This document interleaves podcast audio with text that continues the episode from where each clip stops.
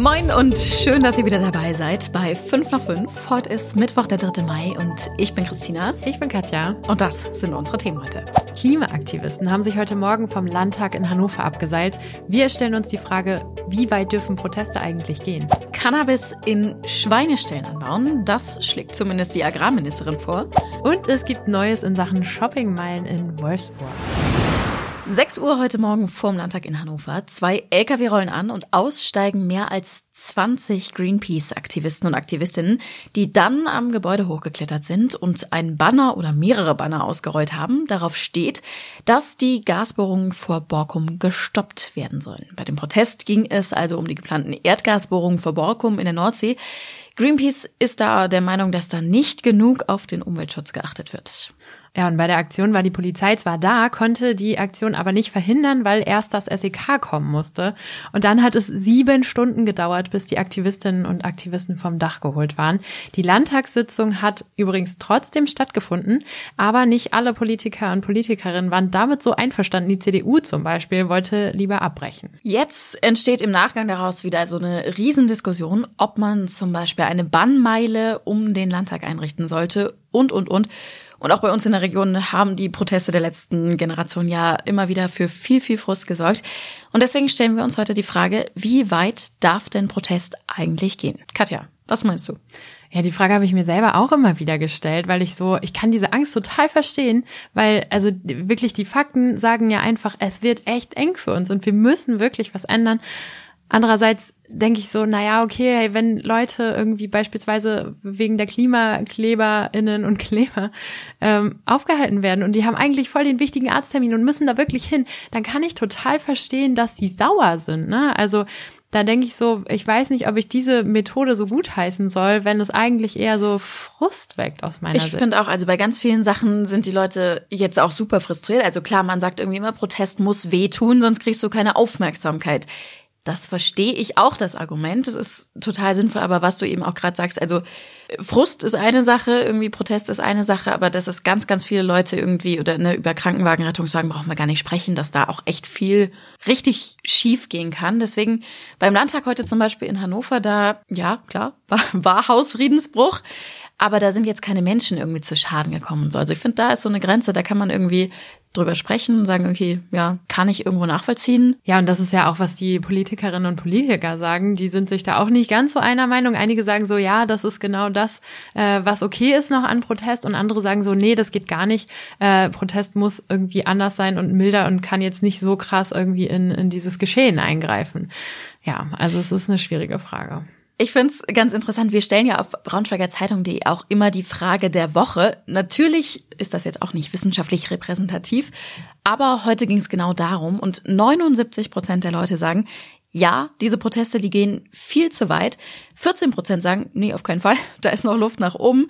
Ja, und der Rest, der schwimmt irgendwo dazwischen und ist sich irgendwie auch nicht so richtig sicher. Und ehrlich gesagt, in die Gruppe würde ich mich auch einsortieren. Also mal, mal bin ich der Meinung, boah, es geht zu weit. Mal sage ich ja, kann ich zumindest nachvollziehen, warum man es macht. Es ist ja auch voll wichtig, dass da Aufmerksamkeit drauf gelenkt wird. Ne? Also ich, ich denke auch, Aktionen sind voll wichtig. Ich bin auch voll der Fan von Fridays for Future und den Demos. Ähm, aber man muss halt immer wieder überlegen, bringt der Protest, den man macht, sowas ähm, oder ist das eigentlich eher blöd für das Ziel, was man verfolgt? Was meint ihr? Schickt uns gern auch eure Meinung an 5 nach 5 at funkemedien.de oder an unsere WhatsApp-Nummer.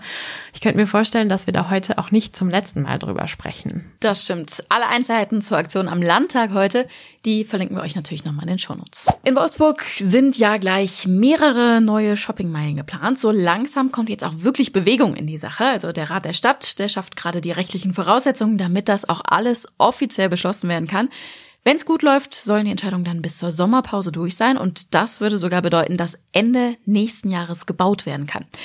Ich muss ehrlich gesagt gestehen, ich steige da irgendwie schon nicht mehr ganz durch, was wo gebaut wird und wann. Und deswegen habe ich mir Unterstützung aus unserer Wolfsburger Lokalredaktion von Stefanie Giesecke geholt. Steffi, Erzähl uns doch mal, was ist da jetzt geplant? Also ähm, ganz grundsätzlich geht es halt darum, dass ähm, die Wolfsburger Innenstadt in den letzten Jahren nicht unbedingt attraktiver geworden ist. Und drei große Bauprojekte sollen das jetzt ändern mit größeren Ladeneinheiten, aber auch Raum für Gastronomie mit Wohnungen und Büros. Und am weitesten ähm, sind die Planungen für die Bravo-Arkaden.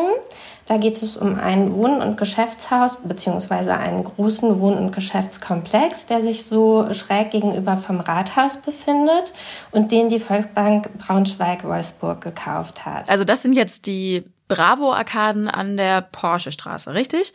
Und dann gibt's noch zwei weitere Projekte. Genau. Die Volksbank Bravo will nämlich auch am anderen Ende der Porsche-Straße bauen.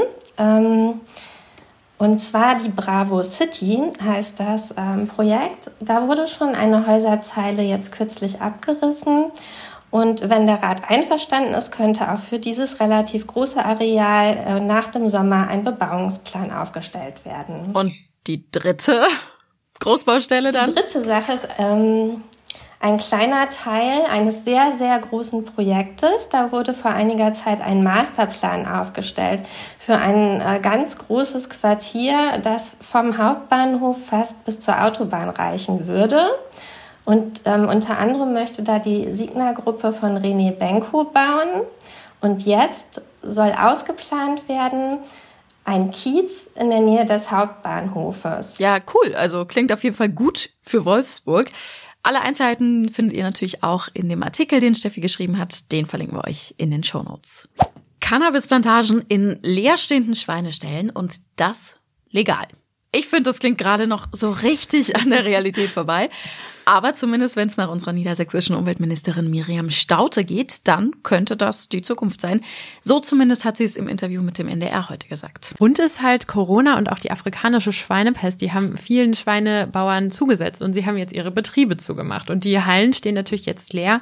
Jetzt ist natürlich auch die Frage, was damit passieren könnte. Und die Umweltministerin hat eben vorgeschlagen, dass die Hallen an die sogenannten Cannabis Social Clubs vermietet werden. Das sind ja diese Vereine, über die die Legalisierung im ersten Schritt laufen soll. Dann soll es ja später auch noch irgendwelche Modellregionen geben, in denen auch so eine lizenzierte Abgabe getestet wird. Auch dafür könnte man zum Beispiel diese Hallen nutzen, sagt die Umweltministerin. Und falls ihr ganz uneigennützig natürlich ähm, nochmal nachschauen wollt, im Artikel steht auch nochmal der genaue Zeitplan drin, also wie das jetzt mit der Legalisierung alles aussehen soll, verlinken wir euch natürlich in den Shownotes. Und das war heute sonst noch wichtig. Medikamentenmangel ist echt ein Ding im Moment. Gerade Fiebersäfte für Kinder sind ein Problem. Und jetzt zur Pollenhochzeit sind es aber auch immer wieder Allergietabletten, die fehlen. Nach Bayern greift deswegen jetzt auch Niedersachsen durch und importiert auch Medikamente, die in Deutschland eigentlich so nicht zugelassen sind. Das hat Gesundheitsminister Andreas Philippi unserer Zeitung bestätigt. Aber bei allen wo, wo jetzt die Alarmglocken schrillen, mhm. keine Sorge.